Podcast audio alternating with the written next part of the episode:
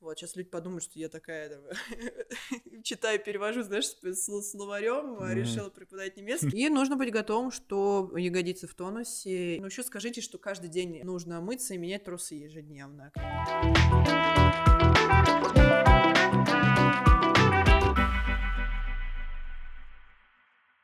Всем привет!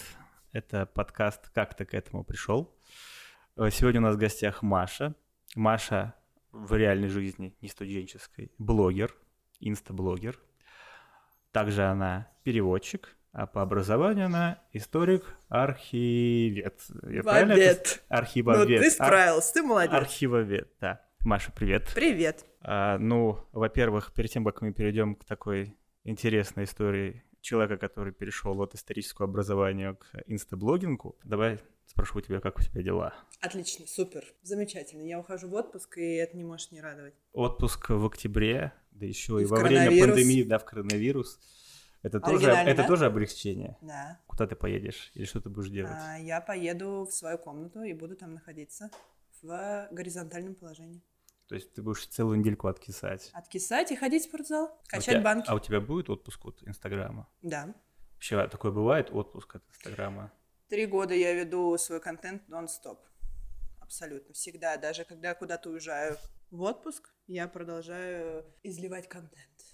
Э, тут стоит подчеркнуть. А как, как твой э, аккаунт называется в Инстаграме? Ты имеешь в виду ник? Да, да, да. Фон Пашук. Инстаграм Маши Фон Пашук. Там уже 121 тысяча подписчиков. Ссылочка в инфобоксе. Да, ссылочка в описании.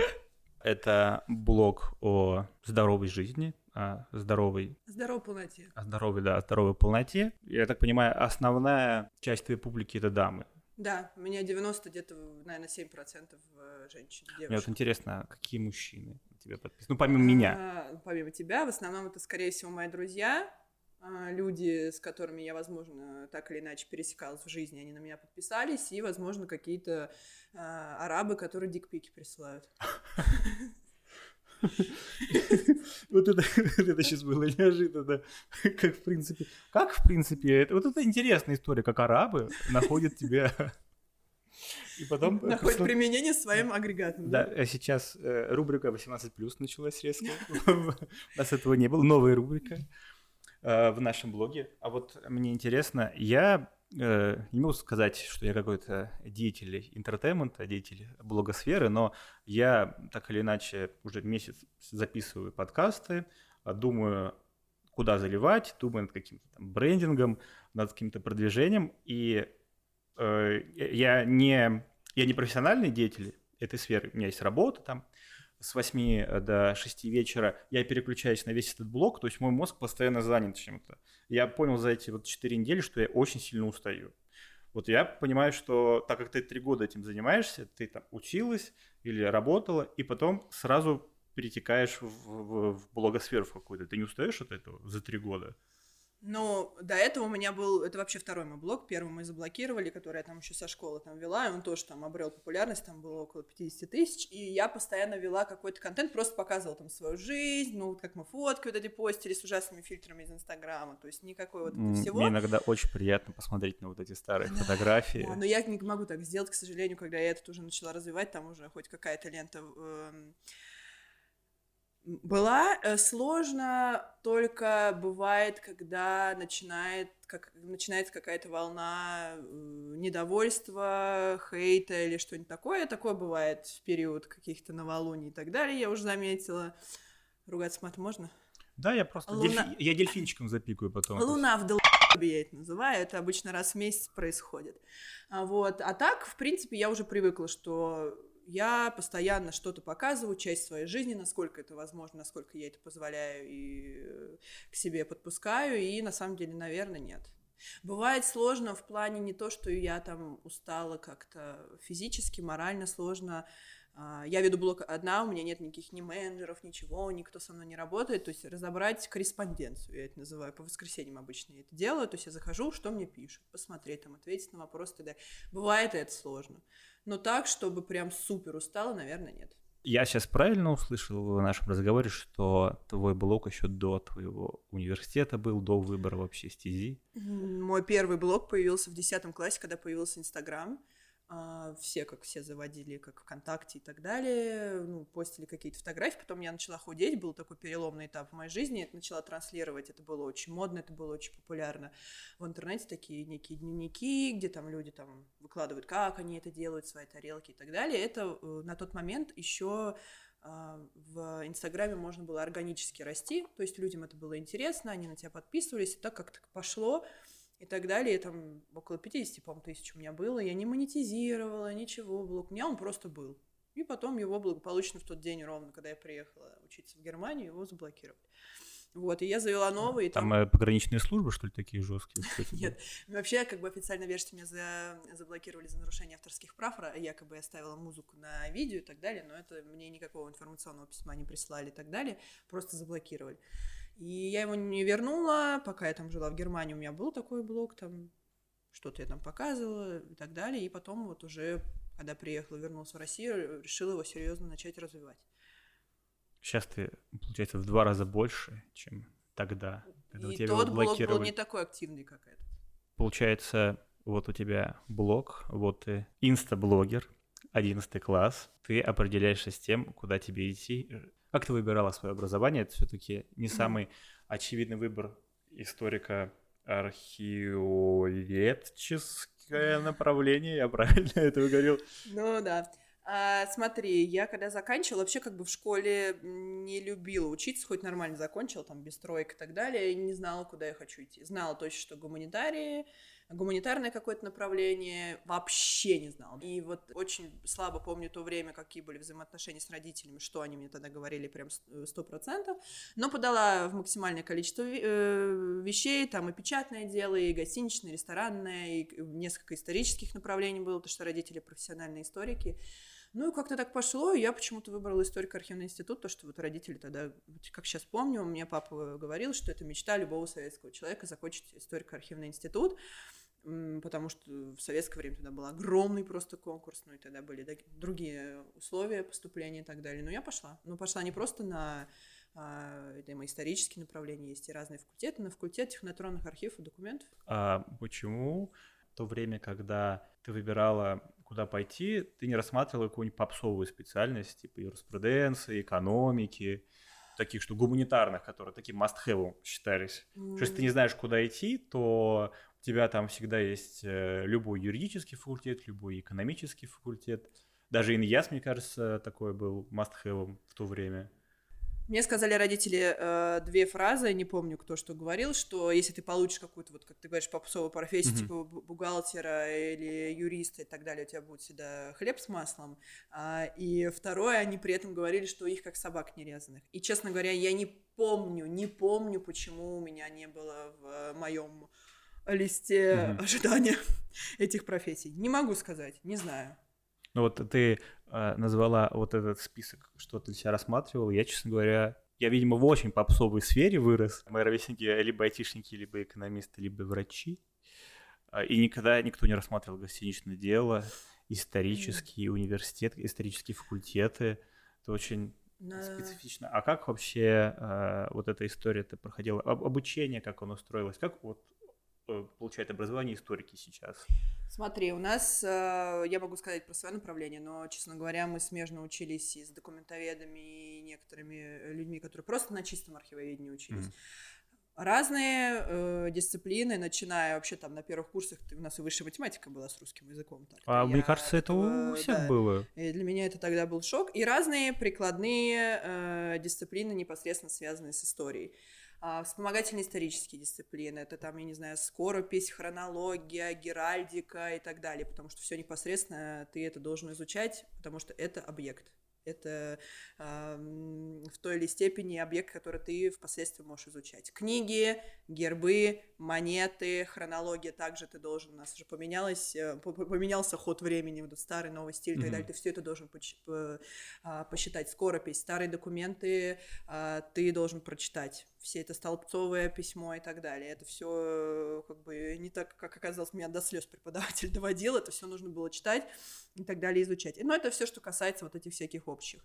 Разные методологии, я не знаю, источниковедение, историография, все эти разные предметы, которые учат тебя работать непосредственно. Потому что ну, все думают, вот историк, мы просто учим историю. Нужно уметь работать с документами, нужно уметь работать с источниками, нужно их найти как минимум, найти тебе нужную информацию, ее обработать. А, ну и непосредственно у меня было очень много каких-то прикладных предметов, касающих, касающихся непосредственно моей уже деятельности.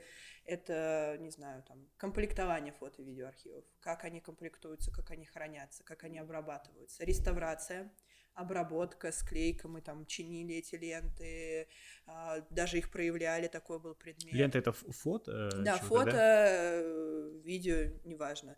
А, работа с описанием, Э, работа, я помню, нас заставляли э, в лицо изучать, э, в, в, в, учить, как выглядят деятели истории разные, то, чтобы мы могли опознать. Деятели, это в смысле Абсолютно. лидеры какие-то? Лидеры, какие-то, я не знаю, главные лица государств, деятели искусства, певцы, музыканты, все, что можно, то есть то, что ты можешь уловить, ты должен знать, что на этом снимке, потому что просто так, когда перед тобой лежит фотография, она для тебя бесполезна. Ты ее должен для себя применить и сделать читабельный, так сказать. Все с этим работали. Я не знаю, какие-то у нас были современные предметы, что-то типа пиара, продюсирования. Мы придумывали рекламу, я помню, какие-то делали, даже работали в группах, придумывали слоганы, что-то рекламное, что-то такое у нас было. То есть это какой-то сторителлинг, что ли, получается? Ну, не сказала бы. Это скорее не сторителлинг был, это скорее было вот э, написать сценарий, придумать какой-нибудь крутой реалити-шоу, какие-то такие задания я помню, было. Ну, то есть э, вы изучали историю как предмет науки и историю как, эм, не знаю, предмет э, текущей какой-то житейской а, штуки. Но ты должен понять, что история не объединяет все это. Если это история архивная, это не все всегда будет завязана история. Просто это медиапространство, медиаструктура, mm-hmm. которая готовила бы нас работе. Например, вот э, самая крутая э, моя практика была в РИА новостях. Mm-hmm. Это же все там завязано. То, что э, кто-то там выпускает новости, в принципе, мы тоже могли, потому что там подбор э, хроники, написание, выпуск э, всех материалов и так далее. То есть это не только связано с историей.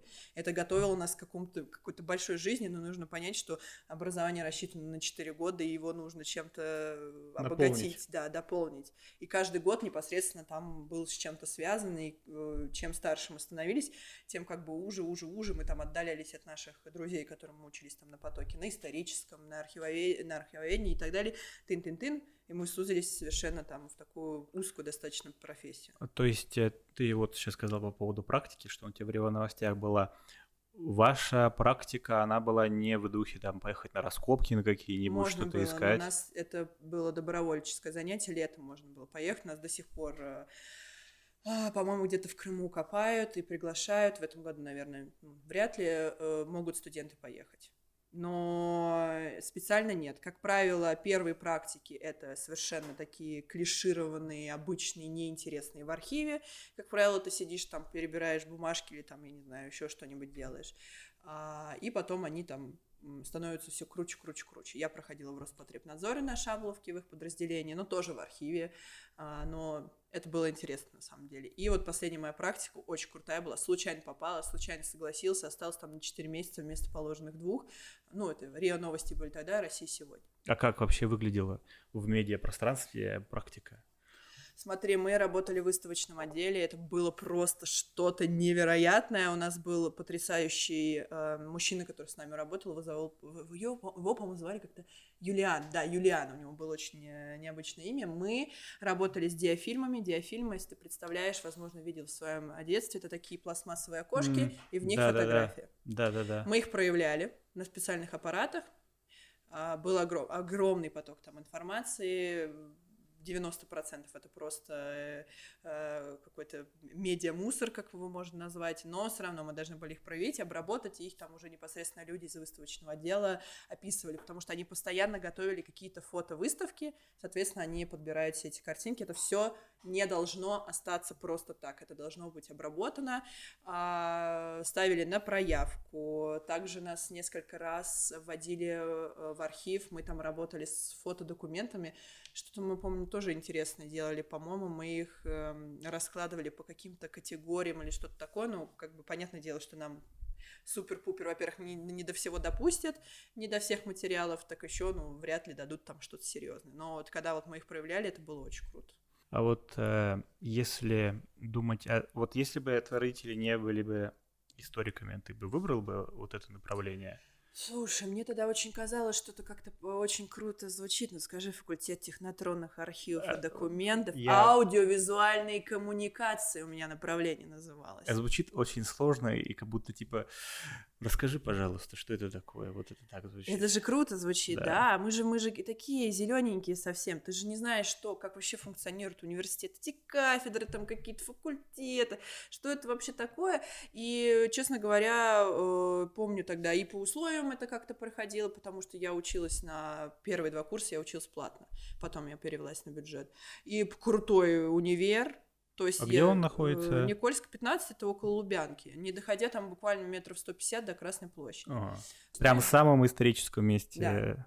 страны, да. города. Ну, считалось, что историко-архивный институт уже достаточно старый, по-моему, 20-е годы, если не ошибаюсь. Считалось, что а, сотрудников а, внутренних дел готовили для работы с документами. И не угу. только, уже непосредственно, чтобы далеко не ходить. То есть э, вы имели доступ к какому-нибудь грифу «секретно»? Или ну, знаете, как вообще Шифруются э, документы конечно, под гриф да, секретно. Да, да, я это все знаю сейчас уже в теории, потому что как бы я с этим не работаю, там определенно есть э, ряд для этого условий, но они, ну, смотря где ты работаешь, и какой у тебя, э, как это, по-моему, называется, степень секретности, там, первую, там, их три или четыре, но это все, конечно, это все мы не имели, нет, нет, нет. Ой, а интересно, а знаешь ли ты что-нибудь секретное?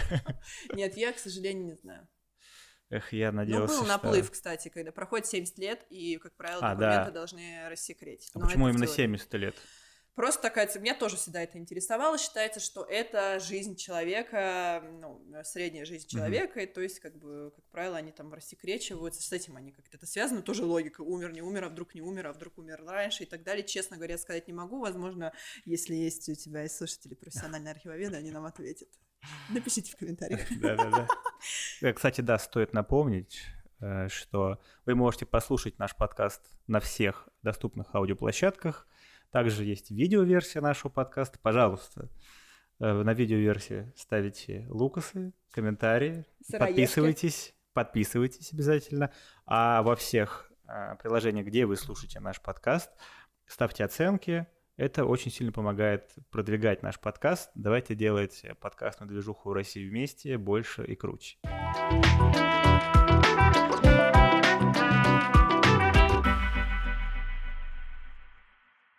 Мне кажется, что еще одной очень важной штукой получения образования – очного. Не обязательно даже, чтобы эта история была именно про высшее образование. Мне кажется, среднее там профессионально тоже котируется, потому что там да, какое-то, какое количество круто. времени. Там, там тоже пасут тебя, ты там воспитываешься, ты растешь там. Да, а это то, что, ну, во-первых, социализируешься, то есть ты с другим совершенно социумом сталкиваешься, пытаешься найти вот баланс между этими хохмачами, всеми грустными людьми, встроиться в эту всю систему, это раз. А во-вторых, у тебя появляется широкая сеть знакомств, нетворкинг какой-то да, происходит. Да.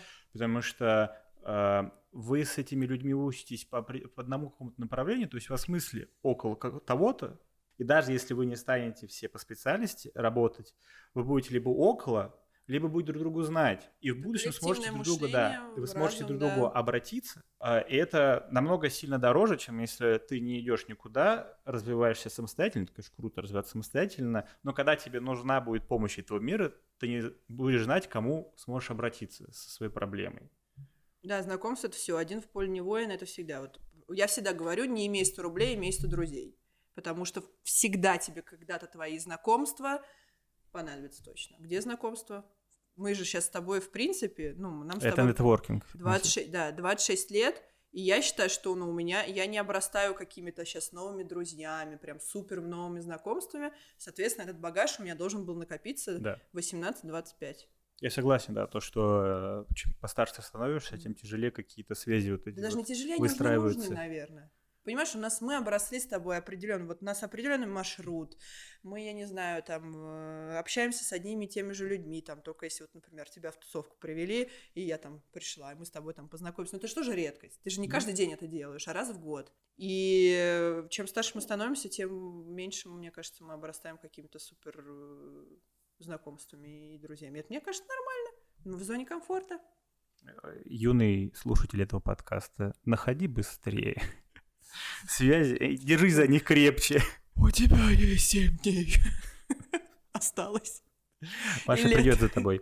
Не будет вопроса, сколько ты зарабатываешь, но а, сколько на, на что, во-первых, может рассчитывать выпускник а, твоей, твоей специальности?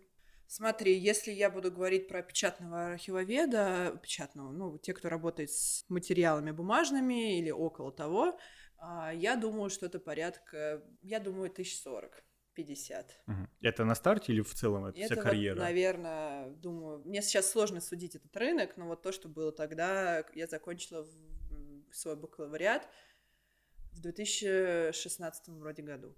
Вот. А, те, что э, наши работают с электронным архивом, проблема в том, да не проблема, а наше преимущество в том, что мы можем работать в медиаструктуре, которая сейчас а, в большинстве своем, ну, неплохо принципе, живут. имеет, ну и живут. Я не могу сказать, что это миллионы и так далее, но я думаю, тысяч 70, 80, 90 это будет, потому что, ну, все, конечно, зависит от твоих способностей. Нас, в принципе, учили и монтировать. Угу. И ты сам понимаешь. Можно и на YouTube куда-нибудь запилиться и так далее. Можно как минимум на еду выкладывать. Вот. Я умею монтировать, пожалуйста, кто хочет. Ну, это, это я тебе просто, заказы. это очень узко говорю, поэтому понятно, что там 4 года для этого не нужно было учиться. А так, если аудиовизуальный специалист, ну, я думаю, 60-70. Но это я так думаю, это ключевое, потому что мне сейчас сложно оценить, какой сейчас рынок.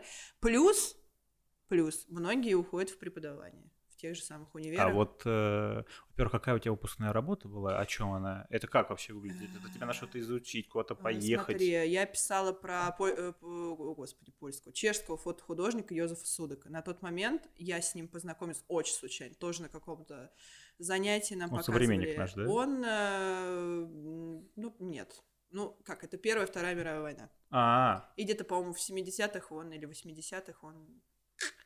Вот. И э, мне показали его работы, и мне как-то они вообще... Я никогда не увлекалась фотографией, но мне они так понравились, они были такие какие-то глубокие. Он э, снимал вот этот собор Святого Вита в Праге, вот эти какие-то невероятные, там, как будто такое чувство, что мы там туда переносились. Это было так круто. Я думаю, а почему мне там курсовую не написать? Так, посмотрим. Ничего не было, никакой информации вообще на русском языке про него не было. Ты начинаешь все это изучать, там, обращаешься к преподавателю, что есть у вас. Она говорит, вот это все, что там у меня есть. Потом как-то пошло-поехало, я не понимаю, почему мне пришла эта сумасшедшая идея в голову писать про него свою Э, свой диплом, потому что на тот момент материала было очень мало. Потом я как начала расширять Почему, мне кажется, я еще как-то э, с Германией еще больше сблизился. Я начала находить информацию в немецких источниках. Мне тогда помогала сестра, она ходила в библиотеке, там делала сканы материалов, э, что-то мне отправляла. Ну и потом, мне кажется, высшая точка всего, конечно, куда мы Чехию смотрим. Чешский язык я не знала, но через полгода очень хорошо начала поднимать. Я даже слушала радиопрограмму про него, пыталась, если ты вот так вот э, сфокусируешься минут 10, ты можешь работать, и ты понимаешь, что про него говорят, и потом в итоге в венец всего этого я уехала в Прагу, типа, как была моя командировка, наверное, на неделю, я там собирала а материалы. Чешский, он на немецкий похож? Нет. Он же вроде, они же как раз между Польшей и, Германией ну. Это, ну, языки, они вообще нет. Но так как мы владеем с тобой славянским языком, mm-hmm. нам жижи будет все понятно. А, я понял. Вот. И э, как-то все это началось. В итоге я написала очень хорошую работу. Она еще у меня смежная была с психологией. Я почему-то решила третью главу посвятить э, анализу его снимков, потому что он был инвалидом, у него не было одной руки по, по плечо. И там вот как это все влияло на его снимки, это тоже такое было у меня прям какой-то супер э, эксперимент, и у меня был очень, очень хорошая научная руководительница, и она мне прям помогала, и я помню, что как-то это все одна из лучших работ была. Ну, потому что я вот в нее получала огромное просто удовольствие, э, когда ее писала. Ну, ты прям инвестировала конкретно время свое. Я инвестировала средства. деньги. На тот момент я все оплатила. У меня была повышенная академическая стипендия. На тот момент она была около 30 тысяч, я ее выиграла. И я копила деньги на вот эту поездку, я помню. А как можно выиграть стипендию? Ты также работаешь по разным направлениям. Это может быть наука, это может быть общественная деятельность, еще что-то, еще что-то. Я помню, я тогда и кровь сдавала, но я сдавала кровь не только поэтому. Вот. И кровь сдавала, и какие-то статьи у меня были. Я тоже писала смежно с этим Йозефом Судаком, потому что это все, все-таки твой дебют какой-то ты должен показать этому миру, а, на что ты способен и так далее. Ты собираешь документы, и раз в семестр э, эти стипендии распределяются, кто выиграет, а кто нет. Мне кажется, что подобные бенефиты в универе собирали э, очень активные люди, которые на э, движухе университетские какие-то при, принимали участие, они были близки к деканатам, ко всяким активам студенческим. Ну, смотри, я была вообще председателем студенческого актива, но не могу сказать, что я прям там жила. Я, ну, активно достаточно там проводила. А вот это, кстати, интересно. Помимо того, что учеба, учеба, учеба, это классно, это всегда интересно. Но самые большие крутые воспоминания у меня от учебы, они про тусовки, про саму вот почему еще нужно пойти в универ. Да. Конечно, это не будет как американский пирог, у нас не будут кампусы, колледжи да. с этими, знаешь, пластмассовыми стаканчиками. Но это тоже круто. Это тоже мы там, я помню, ездили в общагу, у нас общага на Академика Янгель была. Там же и физра, представь, Академика угу. Янгеля, где да, я да, помню, да. к 8-15 надо было ездить на физру от Таганки, от дверей до дверей, на Таганке жила, там что-то часа полтора, наверное, было. Вот, и мы там тусили, я помню, давали взятки охранникам, что комендантам, чтобы они нас не выгоняли, потому что ты же там проходной режим, ты записываешь, кто пришел, кто ушел. Что-то там какие-то у нас были тусы, что-то мы там обсуждали. То есть это тоже, это вот, э, вот, вот эта социализация, это и взросление идет в универе. Какая у тебя самая чумачечья была история со времен учебы? Мой, мне сложно. Или, или не Моя самая, первая но... четверка, я помню. А, какая же она была, твоя первая четверка? Это было, это был, по-моему, третий курс документоведения. Экзамен была молодая э, преподавательница. Фамилия у нее была, по-моему, Скрипко Наталья. Э, ну, у нас были хорошие с ней отношения, наверное. А я приехала на экзамен с Тусы. Неплохое начало. А, меня прям подвезли, насколько это было возможно, к Никольской улице, к моему университету. Туса, по-моему, была где-то на Китай-городе, там недалеко было ехать. Я не могу сказать, что я там была под шофе, но у меня был вот, вот, такие, вот такая была голова, потому что мы были на каком-то ту-ту-ту-ту-ту-ту. Я приехала на этот экзамен, первая была пара, и я помню, что она меня что-то там спрашивала, какие-то ей должна была поля документа начертить, или что-то такое. Ну, это настолько вот, это, знаешь, совершенно глупая информация, которая, ну, сейчас за нас все это компьютер делает. И я там что-то линейка ошиблась, по-моему, на 5 миллиметров. я поставила четверку. И я просто понимаю, ну все, но это я потому что приехала, вот mm-hmm. у меня было, это я потому что стус, не выспалась и так далее. Но это не трешовая история, это вот все, что я могу вспомнить. Не знаю, мне сложно сказать. Но такого, что вот как мои родители там рассказывают, что они там какие-то там а, пранки устраивали, что-то такое, у нас такого не было. Ну просто я просто понимаю, что вот эти четыре года, а потом у меня еще было очень много лет в этом же универе, очень прош... Я огромное удовольствие получила. И я всегда говорю, что университетское время, вообще учеба в университете во многом зависит от тебя. Что ты хочешь получить и что ты хочешь узнать. Люди, которые воют сессия, я устал и так далее, но либо это не твое, либо тебе нужно это пережить. Если ты не получаешь удовольствие от процесса, то ты обречен на провал. Ты в любом случае понимаешь, ты в этой тюрьме 4 года, ну, бакалавриат. Слушай, ну у меня была такая штучка во время универа, связанная с сессией, как раз ты сейчас заговорила. А, первый курс я достаточно нехорошо закончил, у меня были три баны, у меня и была возможность вылететь с первого курса из-за философии. У нас была философия, это очень было интересно. Это самое забавное, на экономическом факультете самый жесткий предмет, который требовались э, максимальные знания – и не позволялись любые списывания. Это была философия. У нас была преподавательница на из МГУ. Все говорили, что, ребята, либо вы учите, либо вы как минимум знаете там классических каких-то немецких философов, вот этот вот набор, либо вам капец. Я не поверил в это, потому что все как-то легко давалось на первом курсе, любой экзамен. А, да и преподаватель снисходительно, на самом деле, к первокурснику относится, особенно там на первой и на второй сессии. А, вот день экзамена, я сажусь, и передо мной 20 человек уже вылетели с экзамена со словами «я достал шпаргалку, меня отправили домой». Я захожу, беру билет, читаю, не понимаю ни одного слова, кроме запятых и точек, которые есть в этом предложении. Я говорю, а когда пересдача? Сразу мне говорят, вот такого числа. Я даже ничего, шпаргалки не доставал, все. Второй день, э, вторая пересдача. Я прихожу, я выучил два билета в этот момент из 60. Опять сижу, понимаю, что до свидания. Да-да-да, просто... Ну, знаешь, есть такая фраза «никогда не сдавайся, позорься до конца». Это Да. мой экзамен по философии. А, ну, Я просто люблю поговорить и что-нибудь придумать в своей голове. Просто преподаватель, когда смотрит так, ты просто понимаешь, боже, бедный человек. Мне кажется, больше бреда, чем э, э, преподаватели по философии не слышали никогда в своей жизни, чем что им студенты. ну да, если, если ты начнешь философствовать, да, на какую-то тему. Если ты знаешь, как философствовать на определенную тему. Да, Дальше была такая ситуация. У нас в универе на тот момент были платные пересдачи после второй. Должен 5000 рублей. Да. Ты Это пять- официально Да, так? да, да, ты 5000 рублей платишь, идешь на курс лекций дополнительный по этому предмету. Тебе экспресс-курс три дня по 8 часов рассказывают философию. И ты после этого экспресс-курса Я приходишь, бы вскрылась. да, на третью, на, причем всех считают, то есть кто не пришел, те тоже, короче, все, до свидания, вы не допущены на третью пересдачу. Приходишь на третью пересдачу, и тебе, ну, ты понимаешь, это все, это типа финал, либо сдаешь, либо до свидания из университета. Я сижу, я помню, у меня что-то первое, у меня было два вопроса. Первый вопрос был связан, э, как это называется, клифтик или что-то в таком духе. Типа искусство есть писать, а есть искусство говорить. Там как- Следующий вопрос. да, да, да. И, а второй вопрос у меня был связан с либидо, с Фридрихом, э, господи, Фридрихом Ницше хотел сказать, с этим Фрейдом? Фрейдом, да, с Ага. Фрейдом. А, и вот я сажусь сдавать этот билет.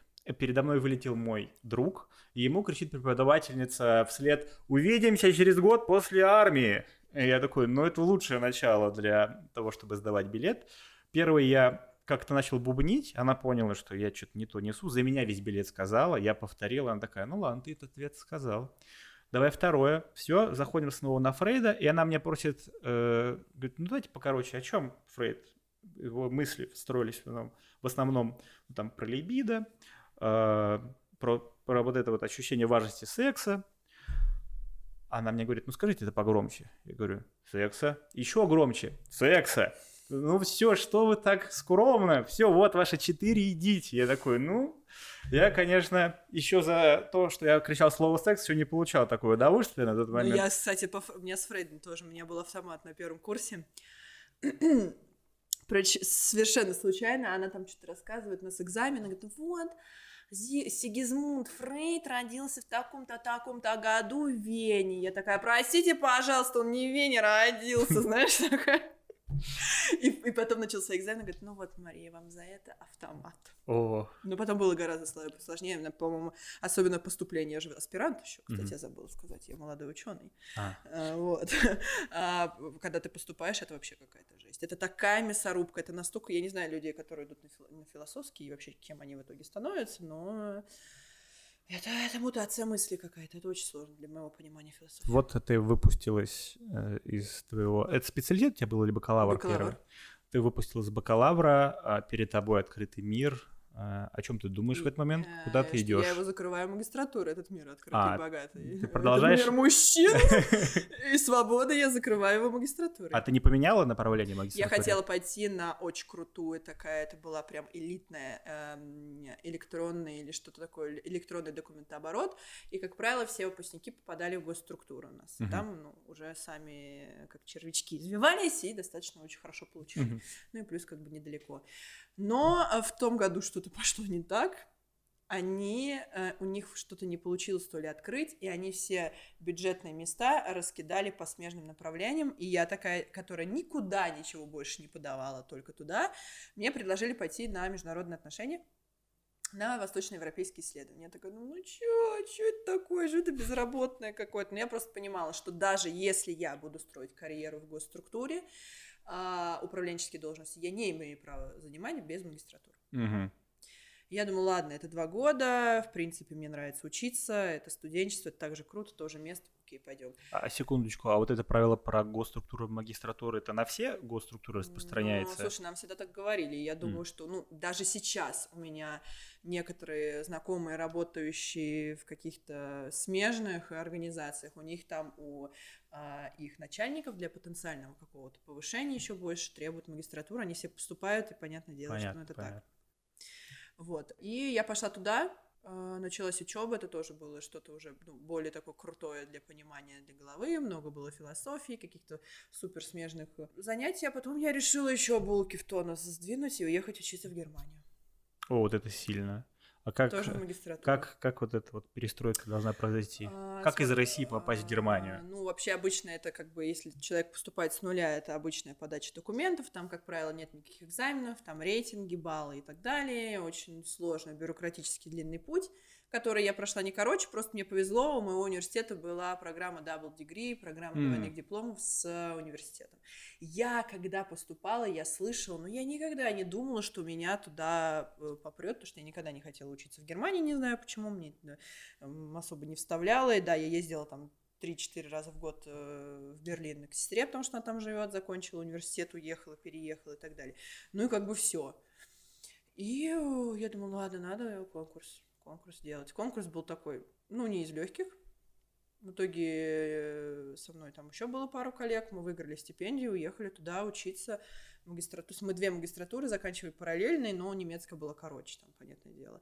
А И, насколько она была короче? Ну, она полу полугодовая. А, то есть полгода учишься, полгода. у тебя магистратура? Да, но это было, это тоже не так все просто оказалось. Когда мы туда попали, это на самом деле, мне кажется, заслуга меня и второго нашего энтузиаста, которые начали потом под конец а, на них надавливать, ну, а диплом, диплом, ну, а диплом, а что, а как? Ну, и я просто узнала, что эта программа там существует с 93 или 96 -го года, и ни один человек не получил диплом. Это все так это, знаешь, ну, они там ну, создали вот эту какую-то иллюзию, а получить там диплом за полгода, ну, это сложно, несмотря на то, что, что программа такая достаточно плотная, а магистратура, она, в принципе, ну, свободна в теории в полгода можно уложиться.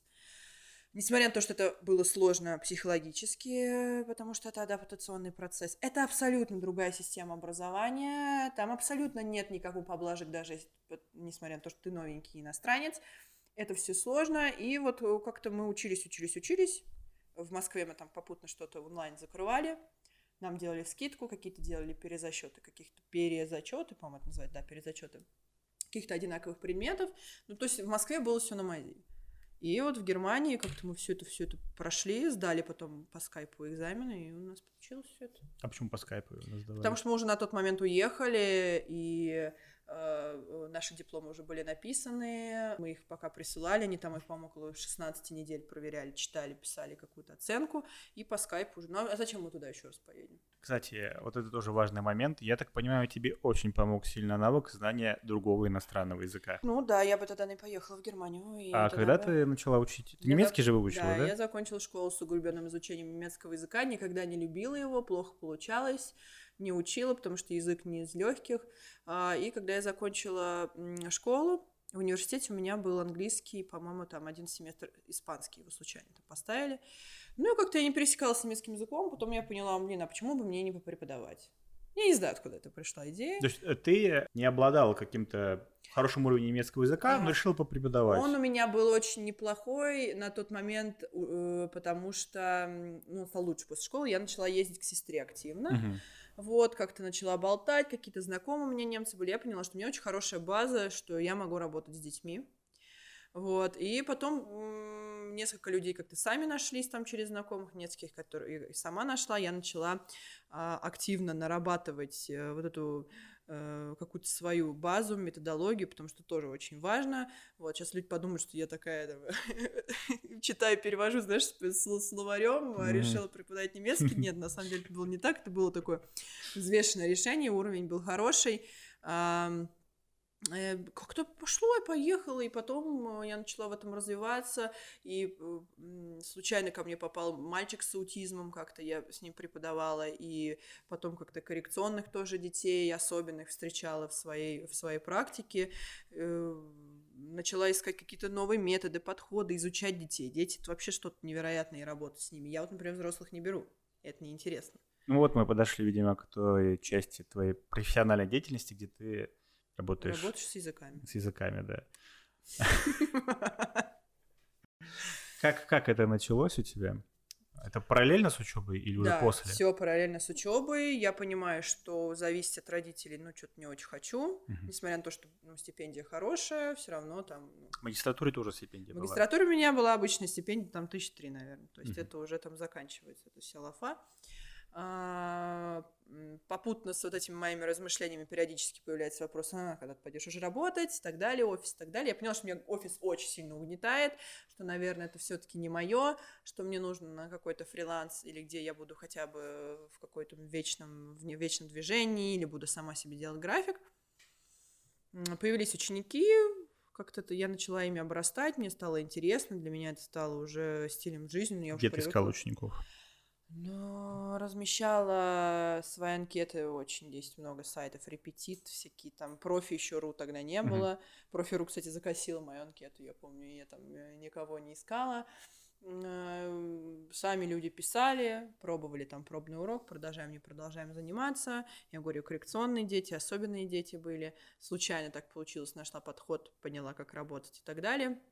Вот, потом а, случайно начала переводить, тоже очень случайно. У меня был технический перевод в университете, дал, э, в университете, в школе, а, дал а, некую, просто, ну, люди думают, что переводчик это сел, знаешь, перевел слово за слово или в транслейте, но нужно понимать, что это огромная работа, это мыслительный процесс, потому что если ты переведешь так, как тут написано, это получится билиберда, либо, ну, понятное дело, что написано было на иностранном языке. Я, у меня есть история про немецкий язык, про перевод с помощью транслейта. Я учил в школе... Кстати, транслейт сейчас очень хорошо переводит. Это сейчас. Я учился... Промпт я, я когда я в школе учился, я изучал только немецкий язык. У меня не было английского, испанского, французского к сожалению, я по-английски говорю. Меня отправили, меня направили на него, потому что английский никто не знал еще в семье. Бабушка у меня учила немецкий язык, тетя тоже учила немецкий язык, потому что в этой школе тоже училась. Типа, помогайте делать тебе домашние ну, задания? Ну, типа, да, но в итоге я где-то к четвертому, к пятому классу уже все сам делал, но у нас был очень низкий уровень обучения нас, в третьем классе наша преподавательница практически год не приходила в школу, потому что она, пардон, бухала. То есть... Это моя э, учительница по философии на преподавательница. На вот был, были, были уроки. Она звонила и говорила, извини, я тебя перебила. В 9 утра звонишь, а вы придете? Она говорит, э, перезвоните в 11. Я скажу, приду или нет. А у нас было много смежных пар с ней. Вот.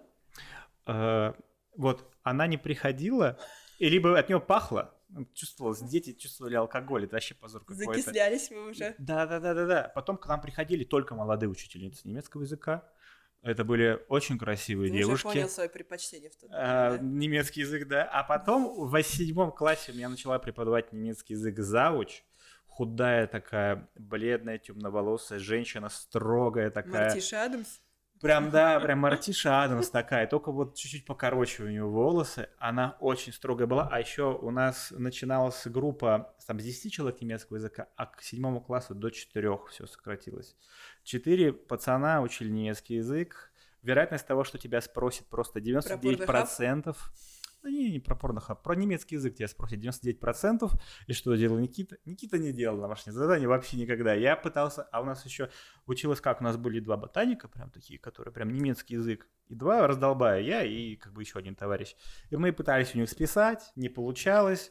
Вот, и нам задавали переводы какие-то, и я просто сидеть три часа с переводом, с этим, с буклетиком, либо перевести так, транслейтер, я переписывал не думая, и там мои переводы, мои, мои сочинения на немецком языке были, там я писал, допустим, про Землю как физическая Земля какая-то, а я писал про Землю как планету, и надо мной ржали. И самое, что интересно, это настолько тяжело, мне кажется, эмоционально давалось, вот эта вот история с немецким языком, с уроками именно у этой женщины, мне до сих пор снятся кошмары, что я взрослый человек, я знаю, что я работаю, но мне снится, что я не сделал домашку по немецкому языку, во вторник... А, я в этом семестре вообще не был, в этой четверти ни разу не был в немецком языке. У меня, скорее всего, два выходят. И об этом скоро мать узнает. Но я, ну, я как бы при том взрослый человек, я хожу на работу. Уже давно живешь от мамы отдельно. И вот э, как вот это вот неизгладимое впечатление учитель немецкого языка на меня произвел и оставил. Перевод. Вопрос? Да, ты да. работала с детьми. Да, перевод случайно появился в моей жизни. А, сначала это были какие-то для папы, потому что э, у него бизнес был в Германии, какие-то, ну, мелочи абсолютно. То есть. А потом мне позвонил мой друг и сказал, ты знаешь, что хотят перевести э, мануал, инструкцию к фрезеровочному лазерному станку японскому. Я такая... Э, что? Ну, да, ну платят... Не... Ну, мне тогда казалось на тот момент, что, а, по-моему, это было полторы тысячи евро на тот момент, что это хорошие, крутые деньги, но потом мне притащили вот таких вот, я не шучу, два тома. Э, для аудиослушателей Маша показывает да, очень небольшую... 7, наверное, 8, я думаю. А, книжек А4 формата. А, и сказали, ну, за две недели справишься. Там так много картинок, там же текста так мало. И я помню, что я сидела, это был, наверное, октябрь. Или вот конец октября, начало ноября, вот так вот. И я помню, я сидела, что я не успеваю. Я звоню этому мужчине, говорю, здесь невозможно за две недели перевести, давайте, ну, до Нового года хотя бы. Он такой, да, да, да. Я помню, я сидела день и ночь переводила. Я, так как я дома не могла сидеть спокойно, там меня что-то отвлекало, я ходила в библиотеку своего уже историко-архивного института, приходила, если у меня не было пар там, или несколько их было там к 10 и 8, когда она закрывалась, я уходила, переводила, переводила. Самое длинное э, слово, которое я выучила, это было из э, э, того э, мануала «Драт for Schubgeschwindigkeit», э, скорость подачи проволоки. Mm-hmm. Это самое длинное слово немецкое, которое я знаю. И я сидела, мне, мне казалось, этот станок, эта леска, которая вытачивает эти детали и лазер, уже мне снятся. Просто. И я э, помню, что финал был, это перевести список кодов ошибок. Я помню, что э, я сидела и думала, все, мне осталось совсем немного. Мне осталось совсем немного, я перевела. И я помню, что вот да, под Новый год или чуть после Нового года я отдала. И думаю, нет, наверное, переводчик это не для меня, это было сложно, это было очень, это, ну, как бы по итогу, ты сам понимаешь, эти деньги, ну, кажется, уже не такими большими. Ну, да. И потом как-то у меня пошло, меня попросили там медицинскую статью перевести, я перевела, тоже сложно, ты обрастаешь определенной лексикой. В университете переводила несколько статей по архивному делу, но с австрийского немецкого. Тоже какая-то специфика. Они отличаются австрийским? Отличается, особенно в профессиональных структурах, э, какой-то лексикой. Но в целом грамматика, понятное дело, одно и то же, и мы друг друга поймем абсолютно, абсолютно точно. А потом то переведи, то переведи, то переведи. Вот э, в нашей с тобой медицинской тусовке тоже было каких-то пару. И что-то пошло, поехало. Вот, и сейчас э, какие-то документы для студентов могу перевести, какие-то медицинские статьи, технику беру редко, потому что вот эта проволока э, э, до сих пор, до сих пор в моей голове. Вот, э, и постоянно, постоянно что-то переведи и так далее, но это как бы оттачивается уже, в принципе, у тебя уже есть какой-то шаблон, потому что приносит практически а одно и то же. тебе эти все заказы поступают э, сарафанное радио? То есть те, кто Либо... тебя до этого знал, те они тебе скидывают? Да. Или ты целенаправленно выкидываешь свои вот эти нет, меня примеры работ? Нет. нет, нигде нет. Либо это сарафанное радио, либо еще агентство, с которым я там раньше сотрудничала, они мне могут что-то перекинуть. Вот. Но я не работаю и не хочу в штате, потому что штатные переводчики получают гораздо меньше. Сколько они зарабатывают? А, я думаю, что сейчас где-то 700-800 рублей за лист с немецкого языка. Страниц. А в месяц это примерно сколько я не листов? Смотря какая у тебя нагрузка. Ты можешь себе набрать тысячу листов? Чтобы ты сейчас пере... На месяц у тебя цель тысячу листов? Ну, см... тоже какой текст смотря. Если это будет какой-то клишированный документ, который, понятное дело, ты там меняешь что-то немного. Если это будет э, какая-то медицинская статья, нет. А агентство как тебя находили? Я сама туда пришла. То есть по знакомству, там вот, вот это переведи, то переведи, mm-hmm. и все. Но никогда в штате у них не работала. Ну и, мне кажется, к самой масштабной теме мы переходим. Да. К моей... Инстаблогингу. Я, я думала, ты про диссертацию сейчас еще будет. А, а, а, у тебя еще по диссертацию есть? Ну нет, я на самом деле... В аспирантуре, да, ты же Я в аспирантуре, и я надеюсь, что я ее скоро, скоро Не меняла тоже направление аспирантуры. А, я начала после э, архивного дела заниматься вообще связями, так как перешла на международные отношения, начала заниматься образованием с Германией и Россией. Мгм. Соответственно, мой фокус на всех этих кооперациях э, молодежных, мобильных, а, мобилиз- мобильных мероприятий, как, в общем, об- молодежные обмены и так Мгм. далее, с университетами, как это происходит, нормативно-правовая база организации, как это все улучшить, что не так, предлагаю, отвергают, пишу статьи, ну, собственно, на этом моя диссертация вся. То есть... из- Болонский процесс, все это Болонский процесс, ты что? Болонский процесс — это то, что расформировало старую, так сказать, систему образования, создало А. новую. Вот этот бакалавриат, магистратура, это да, все да, оно. да, то, что в России пока не очень... Хотя уже лет, по-моему, прижилось. 15 живет у нас. Ну, даже больше. А почему не прижилось?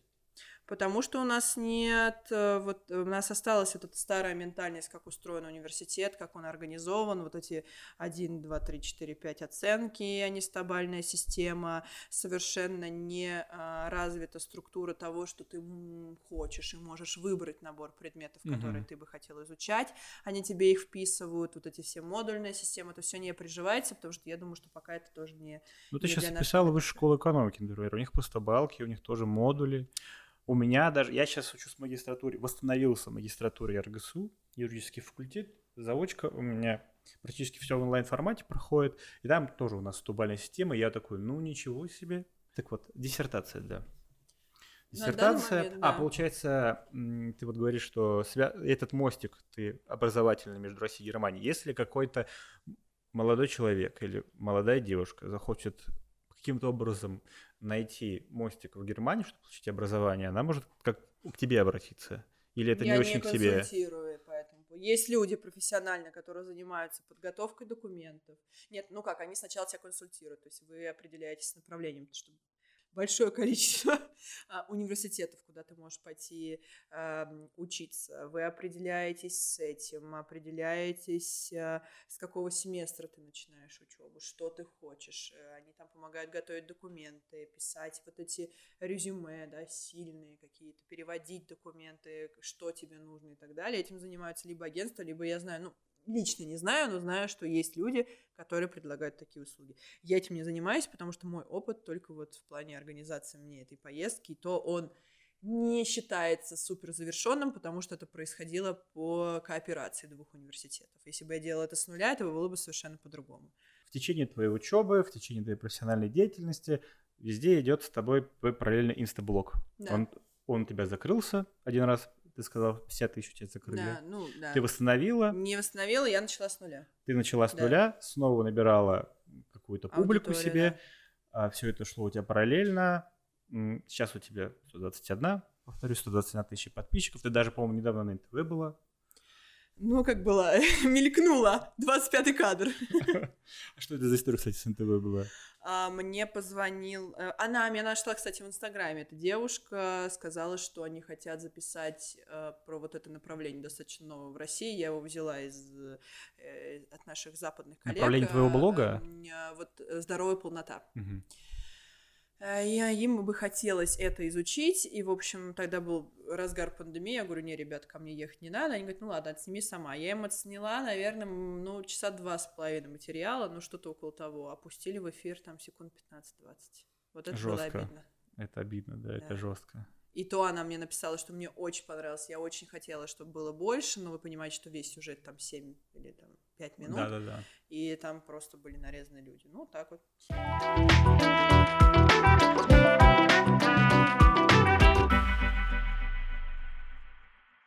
С чего ты решила, что тебе нужно худеть? С того, что 130 килограммов это нездоровый вес, и он меня просто убивал, и психологически, и физически.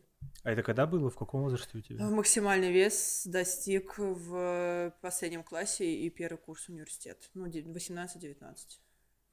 И вот э, за счет того, что ты начала худеть, э, ты параллельно решила в Инстаграм выкладывают контент с этим связанный? Да, какой-то? это как-то набрало популярность, вот это так называемые сейчас ПП-блоги, я вообще все это не знала, как это делать, все это дело неправильно, это диета, все это выкладываешь, людям интересно, все это готовка на комби-корме, типа вот эти все ПП, всякие рецепты, Это замены и на так пшене далее. на каком Ну, комби-корм это я так называю, это А. все невкусное, невозможно это есть, но ты делаешь вид, что ты нашел замену э, куску сала.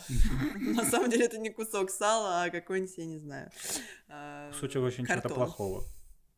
А просто, как вот мне кажется, когда ты учишься в 11 классе, когда ты девочка, полненькая, и начинаешь худеть, мне кажется, последнее, что ты хочешь делать, это себя показывать в Инстаграме и как-то много говорить об этом так, чтобы это набирало охват большой. Слушай, ну вот худела я, мне кажется, сколько себя помню, но об этом никто особо не знал, вот, но не знаю, мне кажется, что не, не так было популярно, что ли, следить за друг другом в Инстаграме, просто ты должен понимать, что сторисы появились только три года назад, а все это было в поста, ну, 3-4 года назад, вот так. То есть раньше это были посты, это совершенно такое безликое, мне кажется, было общение с аудиторией через посты, но это непонятное дело, что там каждый пост вот ту-ту-ту, я худею, я худею, то есть не было проблем. А так, в принципе, в общении с одноклассниками я никогда не говорила, что я это делаю. Какой, а, во-первых, да, тематика твоего блога Тематика блога. Я пишу о том, что и говорю, показываю людям, что нужно любить себя и принимать в а, любом абсолютно обличии. Это не только про вес. Просто мы привыкли видеть в Инстаграме какую-то идеальную картинку, вылизанную. Люди думают, что это так и есть, и из-за этого у них деформация мышления а, в голове, что они какие-то не такие. Я пока, э, показываю и доказываю, что, я не знаю, там, быть чуть больше остальных это нормально. Ходить в спортзал, если ты там больше остальных, это нормально, это нужно и можно делать. То, что многие люди из-за этого на себя за- забивают. Ну и плюс медиапространство, оно сейчас очень, оно избаловано, оно ушло далеко вперед, происходят некие мутации, это очень э, раскрепощает фантазию людей, они тоже любят додумывать, и ты им покажешь, они там себя знаешь, э, как-то навинчивают. И вообще, в принципе, вот эта медиа-структура с появлением, да, каких-то фоторедакторов и моды на это, и, в принципе, мода вне медиапространства дает людям вот эти мозговые дисфункции, все эти расстройства пищевого поведения, вот ноги оттуда тоже растут. Не только от близких, да, там что-то сказали, какие-то личные проблемы. Просто мы же сейчас очень много общаемся в социальных сетях, через мессенджеры, то есть все это происходит не лично. И все это э, уходит туда, и, соответственно, все это плодит еще больше. Потому что люди, да, не привыкли общаться лично, вряд ли там персонально люди будут говорить там какие-то плохие, обидные вещи, что плодит тоже проблем в твоей голове. Мне кажется, то, что еще все общение в интернет ушло, оно не только разделило людей, наоборот, между некоторыми людьми дистанцию порвало. То есть ты всегда можешь какому-то блогеру Ну да. написать все, что ты о нем думаешь. Даже Фраза «ты меня извини, я не хотела обидеть, это мое мнение, ты должна принимать критику, не обижайся, но ты блогер, я имею право высказать свое мнение, я живу Да. в свободной стране». да. Преамбула такая. Ты сказала, что вот НТВ решили подсветить историю, которая Мгм. пришла к нам с Запада, здоровая полнота, рассказать об этом в своем небольшом репортаже. Что такое здоровая полнота?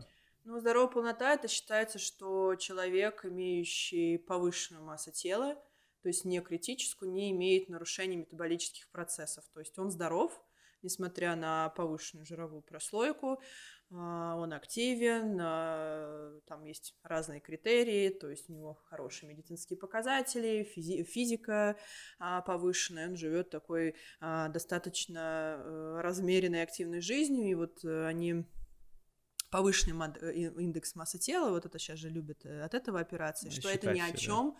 Не говорит, потому что тот же самый какой-нибудь мускулистый бодибилдер высокий, ну что, ему будет поставлен диагноз ожирения, на самом деле там просто груда да. мышц, потому что у него большой вес, там он высокий или низкий, неважно, и что считается, что нужно учитывать больше показателей, чем просто это.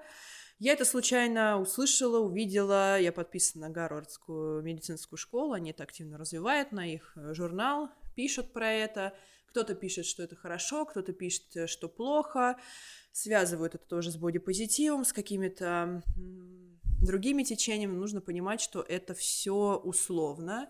Люди это понимают по-разному, люди э, думают, ну вот, у меня я более-менее хорошо себя чувствую, но при этом там есть ожирение или какие-то проблемы другого характера, ну, типа можно ничего не делать. На самом деле это не так.